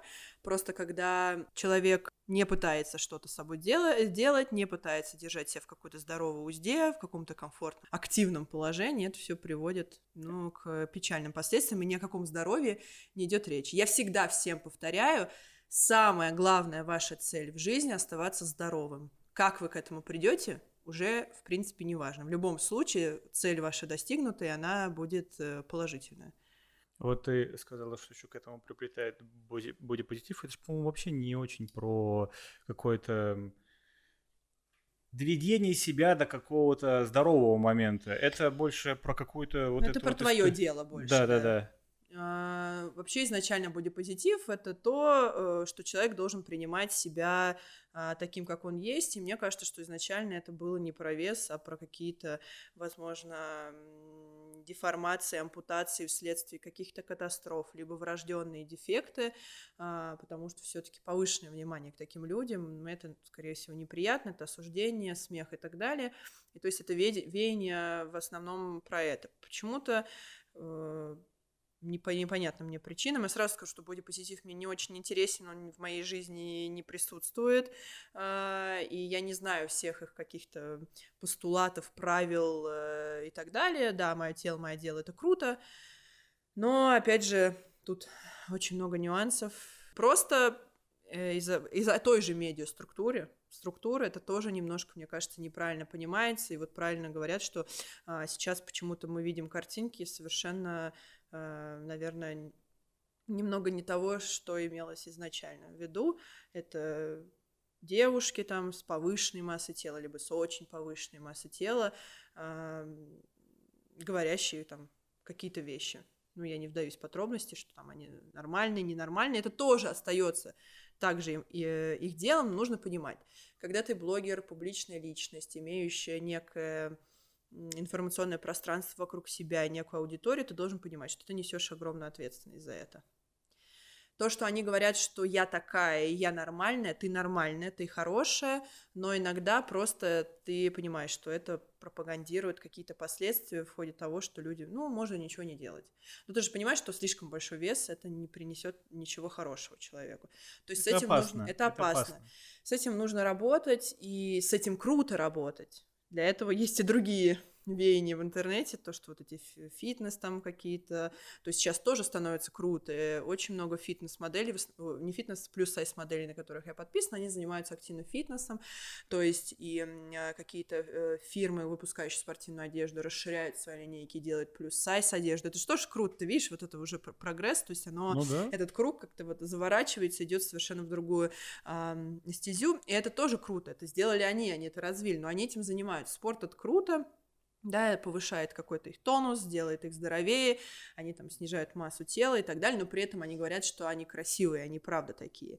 Но и есть обратная сторона того, что вот совершенно, скорее всего, по моему мнению, скромному, здоровым не является. И поэтому я не хочу с этим разбираться, я не хочу объяснять людям то, чтобы меня, не, э, чтобы меня неправильно понимали, постоянно биться с чем-то, поэтому проще мне, наверное, и в том числе, потому что мне это неинтересно, про это не рассказывать, что я за бодипозитив и рваться в какие-то социальные течения, которые но мы все-таки здесь больше концентрируемся на да. тех идеях, которые да. в твоем блоге. Да. Насколько вот эта сфера, благосфера тебя затянула, насколько ты серьезно к этому относишься в плане того, как люди как профессия относятся. Вот у тебя есть стезя переводчика, угу. учителя, и есть стезя блогера. Что больше, что требует больше времени, что тяжелее тебе? Ну смотри, все-таки моя профессиональная деятельность как что-то такое прикладное, то, что люди привыкли ну, считать работой, это больше мои э, знания, какие-то профессиональные качества. Блог — это творчество, это возможно, мое какое-то мнение на какие-то события, это моя идея, а, идея сверхидея, да, то есть это то, что присутствует в моей жизни везде и в работе тоже. То есть работа это все-таки обучение людей, перевод это все что-то такое больше профессиональное, это ну, в моей голове это абсолютно нормально и легко делится. Ну, да? наверное, больше времени занимает блог, потому что все-таки работу я там тоже иногда освещаю. Не часто, потому что мне кажется, это не очень интересно показывать, как я сижу там за компом, с записями и так далее. Но, наверное, все-таки блог, потому что блог, он про все. Он про все, и ему надо уделять время и придумывать там какие-то э, какой-то контент. Хотя у меня нет контент-плана, и не как привычный блогер, который, знаешь, там работает с огромной командой, они выстраивают э, им контент, они пишут по сценарию все сторис, подписывают, вот это все, это не мое, это отнимает еще больше времени, я считаю, что это не живой какой-то блог. То есть люди привыкли, почему они мне часто пишут, я люблю тебя смотреть за то, что ты настоящий. Экспромт. Да, ну, понятное дело, что там я не буду снимать там, вот я иду, ну, хотя тоже бывает, там, я иду туда, я пописал, я покакал, и у меня все за Вот. А, а, нет. На такой, на, на такой контент тоже найдется свой зритель. Да, но это тоже нужно понимать, что так как у меня есть размещение рекламы в моем блоге, mm-hmm.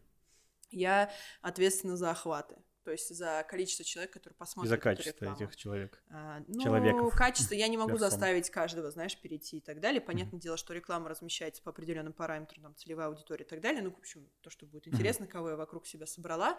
Но я также ответственна за то, чтобы эту рекламу посмотрели столько людей, сколько я, ну, как минимум заявляю. Соответственно, если контент не интересный, человек не досмотрит до конца, он выходит из твоих сторис, конечный, хвостик проваливается. И это как снежный ком, это наваливается, наваливается, наваливается, если ты неинтересно, тебя не смотрят. Я помню, я когда работал в большой четверке аудитором, у нас была одна девочка-блогер, я не знаю, как она с нашей нагрузкой блог свой вела в Инстаграме, у нее там было типа 10-15 тысяч подписчиков, и я у нее как спросил, вообще, как ты это все делаешь? Она говорит, что в выходной день она там готовит посты на 5-6 дней вперед, готовит текст и просто выпускает раз в день какие-то определенные заготовочки. Я так понимаю, ты этими занимаешься, у тебя таких штучек нету. Смотри, я вообще сторис-блогер, я полностью, мне кажется, перекочевала в сторис. Да, я редко вижу что-то в своей ленте, именно какие-то твои вот, посты э, обычные. Посты пишу крайне редко, но понимаю иногда, блин, эту сферу тоже не нужно запускать, просто нужно идти ну, к тому, с чего, с чего мы начинали. Начинали мы с ленты Инстаграма угу. в виде постов и фотографий, вот, но, как правило, каждый пост какой-то у меня получается редко выходит, потому что раз в месяц, если не реже, он получается прям, ну, сильный, хороший. То есть это какая-то либо что-то у меня наболело, я рассказала, либо то, что я понимаю, что часто спрашивают люди. Там вот, например, под, последний, по-моему, пост у меня поддержка со стороны. То есть многие люди жалуются, что вот они что-то начинают, в моем случае, как бы я не хотела свою связывать жизнь только с похудением, с похудением и делать из своей персональной э, э, сильную сторону только потому, что я в этой жизни похудела, это единственное мое достижение, вот, все равно люди спрашивают, что-то они там начинают худеть, или идут в спортзал, но не видят поддержки, похвалы и так далее. Про это писала, там очень хорошо пост зашел, он, по-моему, предпоследний, я нашла случайно среди своего цифрового мусора на жестком диске видео, когда я только начинала заниматься спортом, еще что-то. И склеила это, потому что я очень провела активно карантин, у меня было очень много видеоматериалов. Прям вот это склеила. Он очень круто зашел, там было больше 20 тысяч лайков, это прям очень круто. Было очень много э, репостов, а, просмотров, то есть я прям попала. То есть людям это круто смотреть, но это редко бывает. Что-то писать постоянно, выкладывать, я вот, ну, для меня это пока недостижимое, наверное, какое-то. У меня сейчас сложилось ощущение вот по поводу твоего рассказа о том, что ты сделала видео, как, какой ты начинала, mm-hmm. какая ты сейчас, что это все помимо того, что интересный контент, это еще как будто какая-то мотивирующая история, что люди ищут во внешних источниках мотивацию они ищут мотивацию. Всегда приходит сообщение, Маш, дай мне мотивацию, дай мне пинок. Я просто говорю всегда, возможно, это будет демотивация, что ее, в принципе, мотивация не существует. Все, что мы делаем в нашей жизни, мы делаем для себя или для каких-то закрытия наших потребностей. И если ты считаешь, что тебе нужно заняться спортом, там, либо привести себя в порядок, либо похудеть, либо ты хочешь стать здоровее, ты должен понять, что это, во-первых, с тобой на продолжительное количество времени, и э, мотивация — это дело приходящее уходящее, а все таки вот эти привычки твои нужно на ежедневной основе э, выполнять. И на моем примере они видят, что, в принципе, все возможно, а, я хожу в зал, не будучи в стандартной фигуре, люди привыкли думать, что я вот занимаюсь только тем, что худею, даю им понять, что, ну, как бы можно жить активно, позитивно и спортивно вне похудения. То есть это тоже им дает какой-то реалии этого жизни. Потому что девочка живет, там, будучи в нормальном весе, а, с вечной мыслью, что ей нужно худеть, потому mm-hmm. что она опять же вот эту видит деформацию на экране телефона в виде э, шести кубиков пресса, талий, а, вечной худобы, вечной какой-то вот погони за вот этим идеальным телом, и она думает, что ей нужно тоже такое. И также в блоге раскрываю тему, что похудение жизнь не меняет. У вас внутри остаются те же проблемы, вокруг вас те же люди, та же работа, и что вся работа по изменению тебя, если ты считаешь, что тебе это нужно, меняется с начинки, изнутри. Пока ты начинку не поменяешь, твоя оболочка ну, никому не нужна. И какая бы она ни была, даже если там скинешь вес, но будучи в полном разрухе со внутренним миром, вряд ли у тебя это получится успешно, ты не придешь к какой-то гармонии. Гармония должна быть внутри и снаружи. И вот я даю понять людям, что в принципе это возможно. Вот, и, и работая, там, ведя блог, вести там активный образ жизни, поддерживать себя в какой-то форме, э, при этом развиваться, потому что все-таки быть интересным в Инстаграме это важно. Важно рассказывать интересно важно поднимать там какие-то темы, очень осторожно бывает. В Инстаграме очень нужно думать, что ты говоришь, чтобы все тебя поняли правильно, то, что ты имеешь в виду.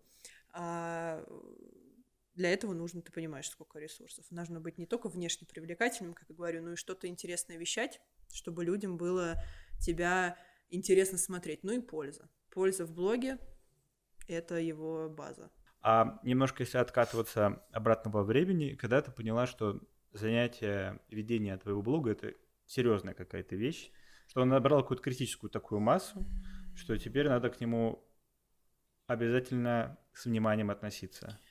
А, когда я поняла, что поступает огромное количество запросов от аудитории, каких-то важных, иногда мне приходят сообщения, ну, просят даже советов жизни дать какого-нибудь там, например, э, взаимоотношений там с мужчиной, с мужем и так далее. Без совета я там работаю, например, на нелюбимой работе, но хотела бы посвятить себя визажу. Что мне делать там, посоветуй. С этой стороны. Но это какая-то, да, а, миссия твоя. Вот всегда вот э, мне всегда говорили, что твоя миссия должна быть бескорыстная. И я просто понимала, что это круто, что я могу людям что-то дать, помочь и так далее, но опять же опираясь на каком-то своем, ну, может быть, субъективном опыте. И дальше идут лучики похудения, изменения себя и так далее, вплоть там до того, как там, ухаживать за волосами, но это, понятно, это уже такое. Это уже... Прикладное. Это прикладное, да. И когда я поняла, что все таки блог э, на него уходит много времени, его нужно монетизировать, чтобы он приносил тебе какой-то доход, кто-то там делает всякие курсы и так далее, и так далее, гайды. А, я же выезжаю, у меня есть несколько моих проектов, но я провожу их крайне редко, потому что требует много времени и энергетических затрат, и это, ну, как бы, если это я делаю, это я прям в ресурсе на целый месяц. А что за проекты такие? У меня есть э, э мой лагерь, который называю взрослый пионер-лагерь Activity, где мы онлайн занимаемся с девочками. Вот, и я провела пока только один. Это прям такой свеженький был на карантине провела. Uh-huh. Очень успешно прошел, очень круто. Наверное, его была такой, ну, не, не уникальность, а он был для всех, для всех уровней подготовки, абсолютно для любого возраста, пола, веса и так далее. И, в общем, людям понравился. И второе, у меня есть э, марафон э, лагерь называется «Активист», марафон называется «Активити», где я просто объясняю людям, как оставаться активным, позитивным, вот, э, как научиться жить в гармонии с собой, ну, собственно, понятно, взращ... вкладываю, как я говорю, я всегда вкладываю в вас семя, какие-то инсайты, какие-то идеи, на что вам стоит упираться. Я никогда не говорю, что я изменю вашу жизнь и так далее. Вы сами уже там взращиваете это в себе. Ну, то есть непосредственно это ноги растут от любви к себе, уважения к своему телу, потому что люди в первую очередь, особенно девушки, на это очень сильно забивают, и оттуда растут все проблемы, и не только с, сами, с самим с собой, с тобой лично, в общем, и с, с твоим окружением, и это влияет на твою жизнь в целом. Вот. А, ну и, в общем, когда я поняла, что вот сначала там была реклама, я все вкладывала назад в свою рекламу. Блок растет, растет, растут охваты, растет стоимость рекламы. Я поняла, что очень все серьезно, когда ну какие-то достаточно популярные фирмы начали там предлагать мне э, контракты рекламные. А как вообще ты начала использовать этот инструмент монетизации. Монетизация, да. Ты сделала пост, типа, люди, приходите ко мне, А, я медийный ресурс, что хотите, прорекламирую, объясните мне, А, как это важно. Немножечко не совсем так. Ты когда, ну, просто есть теневая э, часть э, блогинга, это все О, происходит. давай зайдем туда. В Телеграм есть чаты, где кипит вся жизнь за Инстаграмом, где, наверное, находятся все абсолютно под профессии блогинга, которые можно встретить. Это и продюсеры, сторисмейкеры, дизайнеры, фотографы, копирайтеры, все, что связано непосредственно с твоим блогом, который создает контент, либо твой инфопродукт. И такие же есть рекламные площадки, где ты можешь разместить такие-то охваты, такая-то стоимость, рекламирую то, не рекламирую это. Мгм. Вот. Как найти эти телеграм-каналы? Я думаю, что начать надо с инсталогии. Мне кажется, ее очень многие знают. Мгм. Это такой один из первых инстаграм-медиа ресурсов, который собрал вот эту теневую часть. Ну, теневую я говорю не потому, что это подобрала слово, она там Мгм. какая-то не такая. Ну, Нелегальная. просто она э, В тени, в просто тени люди, видит, да. вот обычные зрители, обыватели об этом даже не знают, даже не догадываются, как это все происходит. Вот. Оттуда, и я думаю, что много этих всяких чатов происходит, мне кажется, существует, мне кажется, это можно просто все нагуглить. Вот, и как-то одно время я с рекламным агентством сотрудничала, там уже, конечно, побольше контракты, там и DAF у меня были, и бандеролька, и кол- колготки Омса даже у меня были, я думаю, многие знают, ну, такие уже когда непосредственно крупные бре- бренды, Unilever, по-моему, это который выпускает да, да. и чистую линию, по-моему, и DAF, и какие-то что, и что, и что, и все, они там хотят все это свое пиарить. Еще, знаешь, какая тема есть э, интересная? У нас в первом подкасте мы с Христиной обсуждали блогеров, и она сказала, что сейчас как будто бы даже время небольших блогеров, не миллионников, а там 10-тысячников, 50-тысячников, 100-тысячников, потому что они имеют какую-то концентрированную конкретную аудиторию, и выхлопа со стороны рекламодателя от них может быть больше, чем у ка- какого-то популярного большого лица. Знаешь, тут еще играет огромную, просто огромную роль лояльность твоей аудитории. Лояльность это все, это самое ценное, что у тебя есть в мире блогинга. Что И такое твоё- лояльность? Лояльность это преданность твоей аудитории. Соответственно, она формируется от того, что ты рекламируешь, кого ты рекламируешь, как ты рекламируешь, как часто. И насколько этот продукт или блог честен. То есть, что тоже, ты же можешь ну, не только коммерческую рекламу делать, как какой-то продукт или Мгм. а, какое-то мероприятие. Это могут быть личные блоги. То есть, такие же, как мои, просто, ну, получается, что они покупают рекламу, и к ним приходит аудитория. А, у меня, я за открытый формат рекламы. Я переняла это в Германии, впервые увидела, и сейчас популярность на Западе. То есть А они это каждое такое? рекламное размещение подписывают. В А, Германии это реклама. Werbung, Anzeige, всякие такие слова, а, что они, как правило, помечают, что эта публикация оплачена. А В Германии это- растут ноги от того, что они должны там налогообложение какое-то, не Мгм. буду вникать, что это проплачено. Вот. Если они это не помечают, там огромные штрафы. Вот. Плюс я за открытость. Почему? Потому что я не привыкла делать из своей аудитории идиотов. Люди прекрасно понимают, что когда начинается за 10 историй, знаешь, а вот моя тетя Глаша нашла кота, кот умер, и потом я вспомнила, что у Лиды тоже умер кот, и вот это, знаешь, пошло Потому туда что ел не поехало. тот корм. Да, а вот этот корм. Да, потому что ела, и вот вам Лида расскажет, какой корм подходит для котов. И Мгм. знаешь, вот это просто... и- я говорю, вы- вы- я говорю, вы что? Я говорю, Инстаграм уже вот в такой а, рекламной сфере, вот прям супер сконцентрированной рекламы, уже где-то два-два с половиной года существует. Люди уже видели все. И если вот вы будете так делать, это вы просто потеряете свою какую-то ну, лояльность абсолютно. Люди вам перестанут верить, и это не пойдет вам на руку, потому что, как ты говоришь, рекламный контракт и, и сумма а, твоего вознаграждения снижается. Да Мгм. даже не сумма снижается, эти рекламные контракты в принципе, запросы на рекламу, они не такие частые. Плюс, ну, мне, а, человеку, ну, было бы неприятно, если бы люди думали, что я там какая-то аферистка и Ну обманщица. да. Поэтому у меня всегда четкий открытый формат рекламы. Я стараюсь подобрать вообще, ну, такое, чтобы было не совсем зашкварный шлак и так далее. И понятное дело, что у меня огромный есть топ-лист на рекламу каких-то продуктов э, и Что ты услуг. никогда бы не стала рекламировать? Я не рекламирую таблетки, порошки и так далее для похудения. У меня есть, кстати, в блоге целая рубрика, по-моему, это было два года назад. Я э, специально хотела показать людям, как плохо вот эти порошки и так далее. Я две недели была на порошковом питании Леовит, по-моему, она называется. Я сдавала до анализа, сдавала после анализа, показывала, как это плохо. Никогда я это не буду рекламировать. Я не рекламирую фейковую продукцию, копии брендов и так далее. Mm-hmm. Я не рекламирую псевдонауки, это всякие карты Таро, астрологии и так далее. Ставки, один xbet Обращаются? Да. Серьезно? Ставки! Я просто офигел бы, мне кажется, в один день, если Конечно, бы... они, кстати, очень много платят. Как, как, как если бы шел бы э, какой-нибудь обзор у тебя... Лосиной тут херак. Да. Один xbet Просто из лосины выходит табличка 1xbet, да. а также у моих друзей И из промокод, 1x. Промокод фанпашук. Это, это было бы очень неожиданно, я думаю. Кстати, по поводу рекламы, в принципе, как ты ее снимаешь? У тебя есть э, идея, сценарий?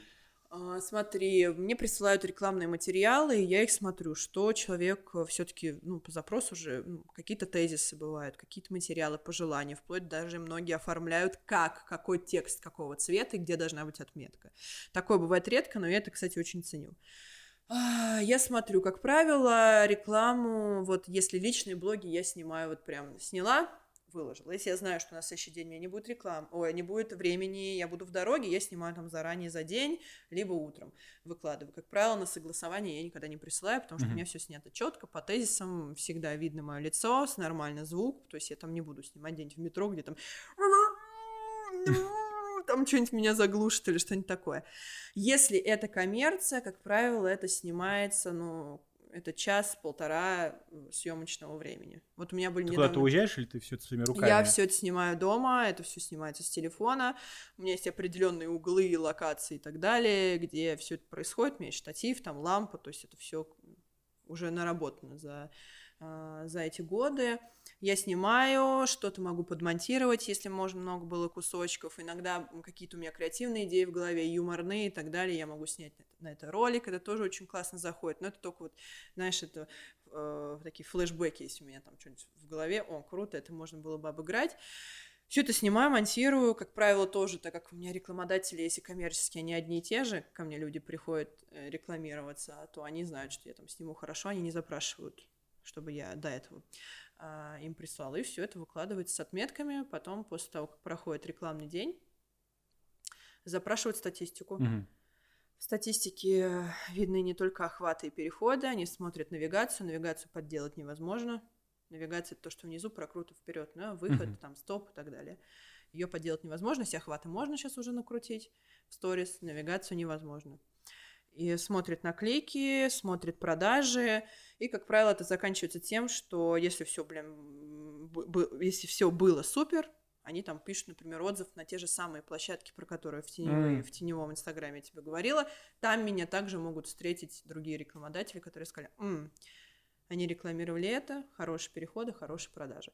Но опять же, инстаграмная реклама – это огромная лотерея ты не можешь, вот, например, сказать, ну вот ты, девочка, точно зайдешь, вот тебе там придет подписчик по рублю, хотя по рублю, мне кажется, сейчас, если не какой-то супер-фупер хайп, это невозможно сейчас.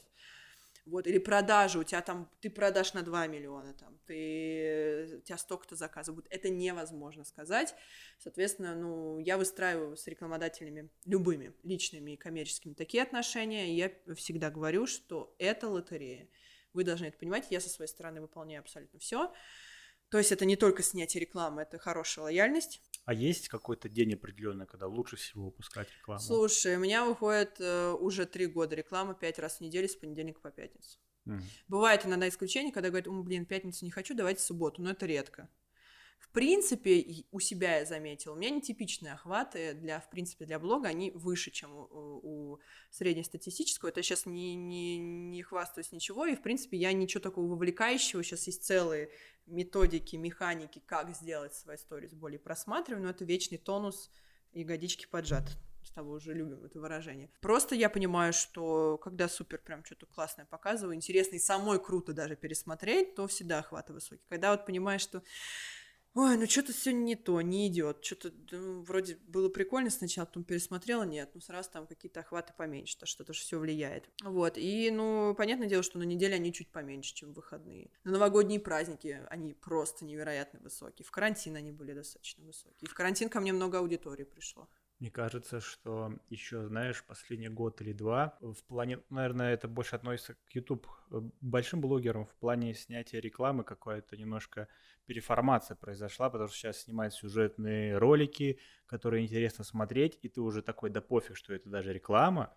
Ну, это Мне это капец как интересно. Я в ленте не делаю рекламу. Прошло ли Э, золотое время для фрешманов в Инстаграме. Прош... Э, транслит? Прошло ли то время, когда легче всего можно было залететь в Инстаграм, с, с нуля там выстроить какую-то брендовую штуку и раскрутиться, mm. и стать э, каким-то значимым, весомым блогером? Ты знаешь, мне кажется, вот сейчас все говорят, блогинг, никогда не поздно начинать. Нужно понимать, что, во-первых, перенасыщение сейчас рынка, и плюс э, к этому нужно понимать, что сейчас, чтобы развиваться в Инстаграме, нужно много денег. Сейчас органическое приход только у каких-то, я не знаю, там, людей, там, не знаешь, было недавно видео, где чувак едет на скейте, пьет морс, у него еще такая странная внешность, под какую-то там песню популярную. И все стали его пародировать, также делать видосы. Я там зашла к нему на, в Инстаграм, у него 100 тысяч. Вчера там захожу, у него 900. Но это тоже, знаешь, такое редко, ну, редкое явление. Чтобы вот прям прийти в Инстаграм с нуля, я думаю, что и стать сразу интересным из большой аудитории, наверное, это только какой-нибудь феномен ну, раньше есть... с ним было проще. Раньше была органика. Раньше люди тебя сами находили. Сейчас даже, ну, с теми же самыми... Раньше же и не было этих охватов, ранжирования и так далее. Сейчас охваты и вот это э, блогер, вот, инстаграмная аналитика и так далее, она же это какой-то вообще искусственный интеллект. То есть ты ну, там подписан на тысячу блогеров.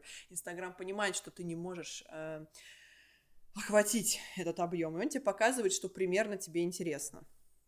И э, информации все больше, больше, больше и больше, ну и, соответственно, и конкуренция больше. То есть, э, чтобы прийти и прям бомбануть с нуля, наверное, возможно, но с огромным количеством финансов. Важный вопрос. А какие могут быть у тебя? Вот сейчас молодой человек видит, он не мог пять лет назад в золотую струю вот эту строиться, вырастить как-то, вырасти органично. А, да-да-да. Что вот, что, какие советы могут быть сейчас начинающему блогеру? Я, наверное, могу э, сказать, ну, переначить вопрос, к чему нужно быть готовым в mm-hmm. первую очередь. Потому что советы давать, я не знаю, какой блог человек собирается вести. Все-таки у меня по большей степени, наверное, если меня так прям серьезно классифицировать, классифицировать, грабли, грабли, грабли, а, то у меня лайфстайл. То mm-hmm. есть это базируется на мне, на моей личности, а не на том, скорее всего, что я делаю. А, нужно быть готовым, что ты 24 на 7 должен быть интересен. Что будет в твоей жизни в блоге негатив, и что к нему не нужно относиться серьезно. Потому что все, что сказано человеком в медийном пространстве, нужно делить на 50, и еще морально это все обесценить. Потому что много людей, много мнений, и они все стремятся тебе написать. Хорошего будет очень много, но плохое тоже будет, и оно ну, я сейчас к этому никак не отношусь, но просто это уже вылетает в твой мозг как какой-то негатив, и это, в принципе, нормально. Это психологическая реакция на это, что это негатив, ну, как бы это есть, это как какая-то веселая история, потому что пишут тебе что-то прям совсем извращенное. И нужно быть готовым, что ягодицы в тонусе, и все-таки блог — это работа, это большое количество времени, это финансы, и это морально и энергозатратно. А были ли у тебя в благосфере ошибки какие-то, которые ты вот понимала и э, когда их допускал, понимал, что больше такого не произойдет с тобой? Ну, например? Ну, я не знаю, а, плохая реклама, неправильно пост формулировала, который вызвал хейт, mm. какое-то поведение. Ты вот знаешь, как, например, есть подкаст Джо Рогана, к нему Илон Маск приходил. И вот э, Джо Роган предложил ему, а там видео и аудио подкаст, и Джо Роган предложил Илону Маску покурить, и тот такой, ну, почему бы и нет. Он затянул косячок, что-то раскурил, они поболтали, но такое решение Илона Маска повлияло на мир таким образом, что там стоимость акций упали. Tesla упали. И с точки зрения медийного лица этого человека, это выглядит как будто ошибка какая-то. А, я всегда говорю, что нужно думать, прежде чем ты что-то сказал. Слово — это самый сильный твой инструмент, он может сыграть злую шутку. Поэтому я всегда говорю, что я редко обсуждаю религию, политику, потому что люди часто тебя не понимают. Но у меня иногда были, вот сейчас ты мне сказал, ну это, наверное, мелочь по сравнению с Илоном Маском, я постоянно обращаюсь к своей аудитории друзья. Друзья, друзья, это, в принципе, ну, мне очень нравится, я считаю, что это правильно, я никогда, очень редко называю подписчики и так далее, читатели, меня как-то была волна обвинений, что в сексизме, что я обращаюсь к мужчинам, а не к женщинам, что женщины меня тоже читают, и это было достаточно активно обсуждалось в комментариях, на что в свою защиту я сказала, ну это норма русского языка. Ты когда обобщенно... А как они хотят, чтобы ты бросила друзья и подруги? Подружки, подру... ну, подруги, подружки, или, нам, например, э, друзья и подруги, вот так вот. То есть, как бы, это совершенно нормальная, я считаю, нормы абсолютно русского языка, потому что я не привыкла к этим феминитивам там всем, я это не, не то, что не принимаю, мне это неудобно, это не ложится на мой слух, на мой язык, и там, я не знаю, как меня, блогерки, врачини какие-нибудь и так далее, это, ну, абсолютно для меня неприемлемо. И это бывает с этим проблемы, потому что, ну, как правило, сейчас это очень модно, феминитивы и так далее. Ну да, ну да. А, я не попала на скандальные рекламы, хотя понимаю, что контракты с некоторыми компаниями, которые попали в скандальные всякие случаи, например, там был Femme Fatale, это фирма э, косметики для лица, в которой нашли э, антибиотики в итоге. И оказалось, что они там вообще какие-то кустарных условиях делали. Вот, а антибиотики они не заявляют, что это плохо. Там было много пострадавших. Была, ну, недели три это длился скандал с блогерами, которые это все рекламировали. А я им отказывала постоянно, потому что, ну, мне не нравилось. Они там лечили, по-моему, прыщи, постакны и так далее. У меня не было этих проблем. Я думаю, ну, мне же нужно продукт, мое правило, продукт тестить. Как, хотя бы недельки три посмотреть. Ну, смысл мне это, вот, потому что кто мог знать, я же, ну, не настолько, что я пойду там в лабораторию разбирать все продукты, ну, которые да. мне там приносят на рекламу. Это, мне кажется, немножечко даже какое-то самопожертвование, когда ты тестируешь неизвестную штуку на ну, саму себе. ты знаешь, я же не там не вибратор какой-то из э, Северной Кореи на себе тестирую, вот, хотя я, наверное, не прочь. Слышите меня там, присылайте. Вот, но были такие, какие, ну, в основном, в основном, если ты говоришь про скандал или что-то такое, цепляются к словам. Цепляются к словам, особенно вот в период коронавируса, когда я призывала ребят, э, носите там маски, и мне начинают говорить, что они не защищают. Я говорю, я не говорю про защищенность. Просто сейчас у нас такой масочный режим. Например, там у меня в спортзале нужно на раздевалке пройти в маске. Там все снимают камеры и так далее. Сейчас очень много спортзалов там закрывают за нарушение вот этого режима. Я говорю, это повлечет за собой, когда бизнес страдает, все вокруг страдают. Это Увы. не защита, это вот такой мы сейчас живем в новом мире, это наша Правила новая, игры. Да, это наша новая жизнь, и вы должны к этому привыкнуть. На что мне начинают писать, опять придираться к словам да я не буду носить этот намордник, я не буду делать эту прививку, хотя про прививки вообще, знаешь, речи абсолютно не шло, начинают мне какие-то приводить факты, что маску там нужно менять 12 раз в день и так далее. Я говорю, ну еще скажите, что каждый день нужно мыться и менять трусы ежедневно, как будто мы этого не знаем. И, ну, в основном, в основном, вот прям супер скандалов, как ты говоришь, у меня нет акций, конечно. Вот, покупайте э, фон Пашук э, рубль какой-нибудь, там, я не знаю, бускоин как был, Пашук коин. Нет, у меня такого нет, акции у меня не упадут, но бывают, когда тебя неправильно понимают. Хотя, мне кажется, за три года я уже научилась говорить, ну вот прям что поняли, знаешь, и вот со всеми вот этими э, а, э, э, выделить запятыми, наверное, я так думаю, мне кажется, да, что вот, ну, то есть выделить, что это ты так думаешь, а не в общем тебе кажется.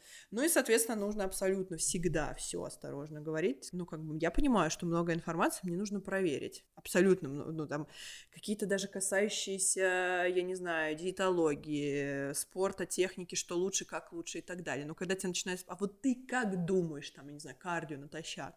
И когда меня спрашивают, как я думаю, ну, я говорю, там, исходя из своих каких-то знаний, вот, которые у меня, в принципе, есть за вот эти годы собрались в голове, я там высказываю свое мнение. Но, опять же, знаешь, ну вот это мнение мне начинает исправлять. Угу. Ну, на самом ну, как бы это нужно понимать, что это жизнь, это блог, это то, это комьюнити, в котором люди спорят, не соглашаются, соглашаются, хвалят, любят, ненавидят, хейтят, и это просто нужно принимать, и нужно быть к этому готовым, потому что ты выбрал такую дорожку, но это приносит тебе какие-то тоже плоды, это твой опыт, это твой заработок, это возможность познакомиться с новой информацией, с новыми продуктами первым зачастую, угу. это возможность тоже, мы с тобой с этого начинали, познакомиться с крутыми людьми, понетворкиться да. и потверкаться. Вот, и э, это круто. Это, наверное, веселее бы, чем я сидела бы в архиве с 9 до 6 и нюхала бы старые фотки. Да, это звучит так себе. А касательно того, что сейчас время больших инстаканалов, YouTube-каналов, э, и на фоне там миллионников аккаунтов 120 э, тысяч обывателю может показаться небольшим, особенно кто не понимает там нишу или не нишу. А, вопрос такой, а, ведя блог на 120 тысяч человек, можно ли себя обеспечить? Думаю, что да. Думаю, что да, но э, не нужно упираться в количество э, аудитории, которую тебе говорил, охваты. Охваты, опять же, теневая часть Инстаграма, которая видит только твои рекламодатели, это твоя сила и сила твоей, э, твоя лояльность. Соответственно, от этого зависит стоимость твоей рекламы. Думаю, что можно, да. Но ну, опять же, это надо ты каждый понимаешь, день что... фигачить да. вот эту блоговую историю 24 на 7, но... у тебя должно быть постоянно. Особенно в те дни, жел... ну, желательно всегда, но я знаю, что блогеры, там, которые берут 3-4 рекламы в неделю, херачат только в те дни, когда у них реклама. Понятно, uh-huh. что не можешь, знаешь, встать, а, рекламу выкинул и пошел там ну, да. носу ковырять. Ты же должен эту историю оформить, ты же должен пустить в блог свою личность, а реклама это как, ну, по телеку. Ты смотришь фильм, твоя да. идея, сверх идея, да. и тут начинается реклама. Ну, ты же фильм как бы смотрел, а это, mm-hmm. может быть, тебе будет интересно. А, в принципе, думаю, да, все зависит от твоих охватов. Как правило, там стоимость рекламы сейчас уже доросла до 50 а, тысяч, о, 50% от охватов стоимости mm-hmm. этой рекламы. Как бы, ну, типа 100, человек, 100 тысяч человек пришло, 50 тысяч? Нет, смотри, у тебя там охват, например, 30 тысяч, стоимость, соответственно, у тебя 15 рекламы. Mm-hmm за размещение. Угу. Вот, но я так не делаю, у меня э, всегда все зависит от месяца, примерно там, что, как бы, как я рассчитываю и так далее. Учитывая, что я там активно так давно уже не продвигаюсь, потому что, ну, это сложно сейчас делать, и в основном там все выстраивают почему-то на моей личности э, хайп, хотят что-то, какие-то хайповые темы продвигать, а я всегда говорю, что на хайп придет хайповая аудитория. Mm-hmm. Это, как бы, Но они зайдут, Да, они зайдут, побудут, что-нибудь напишут, либо останутся, как бы, нужна, я говорю, тоже, это тоже, понимаешь, это выстраивается на этом лояльность, как ты какую ты аудиторию вокруг себя собираешь. В принципе, да, да, можно обеспечить. А вот еще интересно, а каким ты видишь дальнейшее развитие своего блога, во что оно может вырасти, что бы ты хотела, mm. чтобы из него стало? Я бы хотела еще подрасти. Подрасти ты имеешь в виду именно в плане подписчиков? В плане подписчиков, соответственно, аудитории, которая меня услышит, потому что иногда я понимаю, что в последнее время так хорошо раскрылась, какую-то информацию в голове очень хорошо уложил, которую хочется донести до аудитории. Вроде бы как стало интереснее людям, потому что какие-то новые рубрики там придумываешь, там мою маму там, например, многие любят, там какую-то мы там рубрику вводим, или там поговорить, э, э, какую-нибудь историю рассказать, то есть что-то чуть-чуть личного преподать, то, что, да, им там не хватает, ну, такое в пределах дозволенного. То есть это людям становится интереснее, соответственно, когда ты так стараешься, думаешь, хочется, конечно, чтобы это увидело больше количество mm-hmm. людей. Вот, ну и просто понимаю, что, учитывая, сколько сил я вкладываю в блог э, иногда, потому что помимо того, что я просто, знаешь, поговорить, пошутить, подписать, поржать, тоже какая-то должна быть польза. Там какие-нибудь рецептики я могу подснять, какие-то крутые штуки потестить, показать купленные за свои деньги все это, конечно, хочется в большем объеме покупать для блога, то есть тратить э, деньги на контент, но чтобы их тратить больше, нужно больше да. зарабатывать. Я помню касательно рецептов твоих, по-моему, в тот день, когда мы познакомились на день рождения у нашей подруги, на следующий день ты делала... Ладушки, да, блин, они же были вообще офигенные, да. По-моему, что-то светил уже, по-моему, рецепт, да, их? Был, да, был, да, делал. Да-да-да, есть. В закрепленных рецепты. Я думаю, что на такой вкусной теме, как блинчики, мы можем подвести итог да, Пойдем нашей беседе. Блинчики. Спасибо, Маша, что пришла к нам в подкаст. Тебе спасибо, Никит, мне очень приятно было с тобой да. поболтать. 12 да, мне, часов. Мне, да, это был очень большой выпуск. Мы с разными э, трудностями столкнулись. А, Еще раз спасибо тебе. Подписывайтесь э, на Машу, Ага. если кто не подписался. Я всех жду, друзья. Я добрая и очень классная. Да, все будет у нас э, в описании, все эти ссылочки. Подписывайтесь, пожалуйста, на телеграм-канал. А, Просто пишите, как ты к этому пришел.